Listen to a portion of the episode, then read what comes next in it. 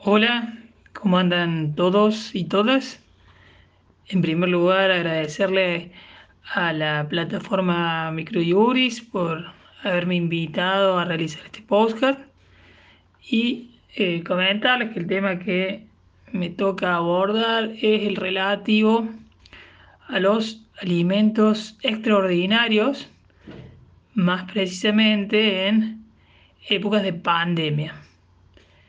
Eh, en primer lugar, de decir que, bueno, que vamos a abordar este, este, concepto, esta concepción en lo que respecta a los alimentos derivados de la responsabilidad parental.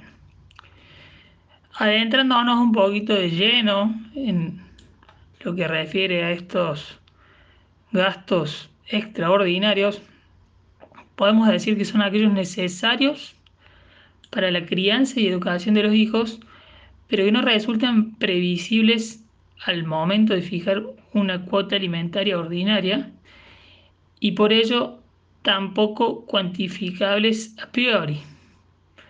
Se trata entonces de partidas de tipo complementarias a la cuota alimentaria fijada ordinariamente, que por su imprevisibilidad no se incluyen en la cuantía de esta. En consecuencia, los progenitores deben hacer un aporte extraordinario para poder afrontarlos. Eh, en concreto, la cuota extraordinaria se haya destinada a satisfacer en forma concreta, en forma particular, necesidades del alimentado originarias, originadas, como hemos dicho, en gastos que son necesarios, pero a su vez imprevistos. ¿Cuál es el kit de la cuestión aquí? En términos generales, es que hay ciertos gastos imposibles de cuantificar antes de realizarlo o que en un principio no sabemos que se van a llevar a cabo y por lo cual no los imputamos en la cuota inicial. Digo a modo de ejemplo, por lo, por lo más o menos por conforme lo manifestado, lo que puede ser una operación de urgencia, una operación de urgencia de uno de los niños o un tratamiento que surge de imprevisto, como lo puede ser, por ejemplo, un tratamiento importante. acá, o lo complejo, eh, es determinar eh, qué entendemos por un gasto extraordinario, porque ello va a definirse eh, en la casuística, en el caso a caso, ya que estos alimentos extraordinarios no devienen definidos expresamente en nuestro Código Civil y Comercial de la Nación. Em, sumado a ello, eh, un poquito el conflicto de esta cuestión va a radicar en la determinación de la necesariedad o no del gasto. Eh, asimismo, cuando existan dudas sobre la necesidad o no de este gasto, el, progenitor o progenitor que tiene a su cargo el cuidado personal del hijo o de la hija va a tener que solicitar la autorización de, de este gasto al alimentante, al otro progenitor, para poder efectuarlo. Y de no obtener la venia, eh, parte de este progenitor puede sustituir la autorización del cónyuge por una autorización judicial. Ahora bien, ¿qué tipo de caracteres tienen este tipo de alimentos? Un poquito lo hemos dicho. Son gastos en principio necesarios, pero imprevistos y que no se pueden cuantificar de antemano pensemos un poquito en lo que refiere a, la pandemia, ¿no? Donde hay muchos gastos que han resultado necesarios, pero imprevistos em, en lo que refiere a la pandemia, ¿no?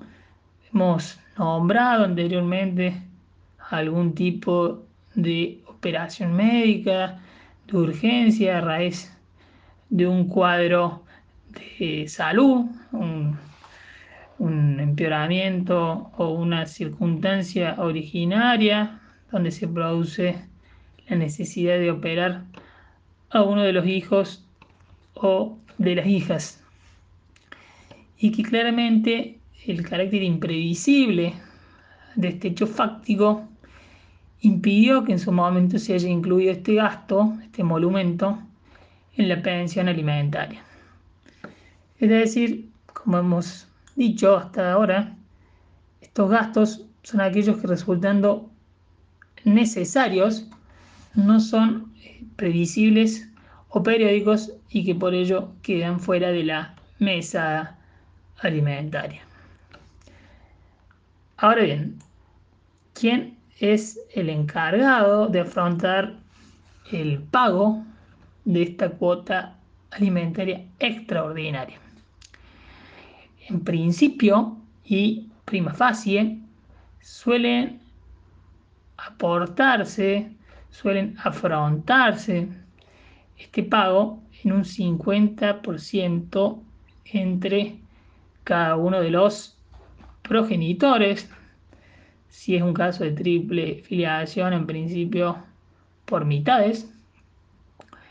Pero eso no quita o eso no es obvio que dependiendo la situación de fortuna de cada uno de los progenitores exista una situación económica dispar entre los progenitores, dicho gasto, dicha cuota alimentaria extraordinaria, se distribuya con distintos porcentajes. Lógicamente, el confinamiento y el aumento del encierro ha generado distintos tipos eh, de gastos que no eran previsibles en su comienzo. Piénsese, por ejemplo, la reestructuración de algunas de las habitaciones de los niños o de las niñas, la puesta en conocimiento, porque antes capaz no estaba en condiciones de ser, por ejemplo, el lugar donde los niños y niñas iban a tener sus clases virtuales, eh, por ejemplo, por decir uno de esos casos, o inclusive un gasto eh, extraordinario o no previsible como puede ser la refacción de una de las habitaciones de los niños donde anteriormente uno de ellos no estaba habitando allí, pero la cuestión de la pandemia modificó la situación. A su vez, eh, decimos, estuvimos hablando en esta charla, que estos gastos deben ser necesarios. Pero a su vez, como es una cuestión de casuística, también podríamos incluir dentro de lo atinente a gastos alimentarios extraordinarios, gastos que en principio no fueran necesarios, pero sí autorizados. Y, por ejemplo, podríamos incluir dentro de estos un viaje que efectúen los niños, niñas o adolescentes con amigos al exterior. Lógicamente, en caso de no llegar a un acuerdo entre los cónyuges, esta cuestión debe someterse a los tribunales de familia y en principio esta petición se presenta por vía incidental y el juez va a determinar el concepto de este gasto extraordinario y distribuirá el modo de pago o los porcentajes que le corresponden a cada uno de los progenitores. En el caso que uno de los progenitores anticipe este gasto por tratarse de una situación urgente, lógicamente podrá reclamarle al otro progenitor la devolución y en principio debe hacerlo de un modo fehaciente para luego poder acudir a la vía judicial en caso de discrepancia o en caso de que no se efectúe tal pago. Eh, puntualmente, eh, todos sabemos que las necesidades de los hijos y de las hijas se incrementan y más en épocas de pandemia. Ahora bien, como decimos, puede haber surgido y está dentro, está contemplado estos gastos extraordinarios, por ejemplo, un tratamiento farmacéutico o un tratamiento médico. Ahora bien, si esta cuestión pasa a modificarse y pasa a ser un tratamiento crónico por una enfermedad crónica, este tratamiento ya pasa a ser necesario, pasa a ser previsible y pasa a ser periódico. Y en esos casos no entraría o no estaría incluido dentro de lo que refiere a una cuota alimentaria extraordinaria, sino que pasaría a formar parte de la cuota alimentaria ordinaria, debiendo para esos casos solicitar un incidente de aumento de cuota alimentaria. Por último, en lo que refiere a las costas, en caso de someter la cuestión a los tribunales, debemos decir que en principio corren a cargo de la parte demandada en atención al carácter alimentario.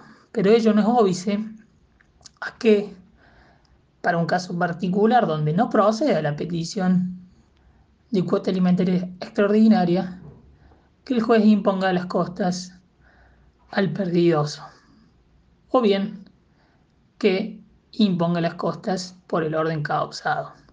Esto va a depender del caso a caso y de la casuística particular, sin perjuicio que, en principio, van a ser impuestas a la parte demandada. Muchas gracias, espero haber sido claro y nos estamos encontrando para una nueva charla prevista. Saludos.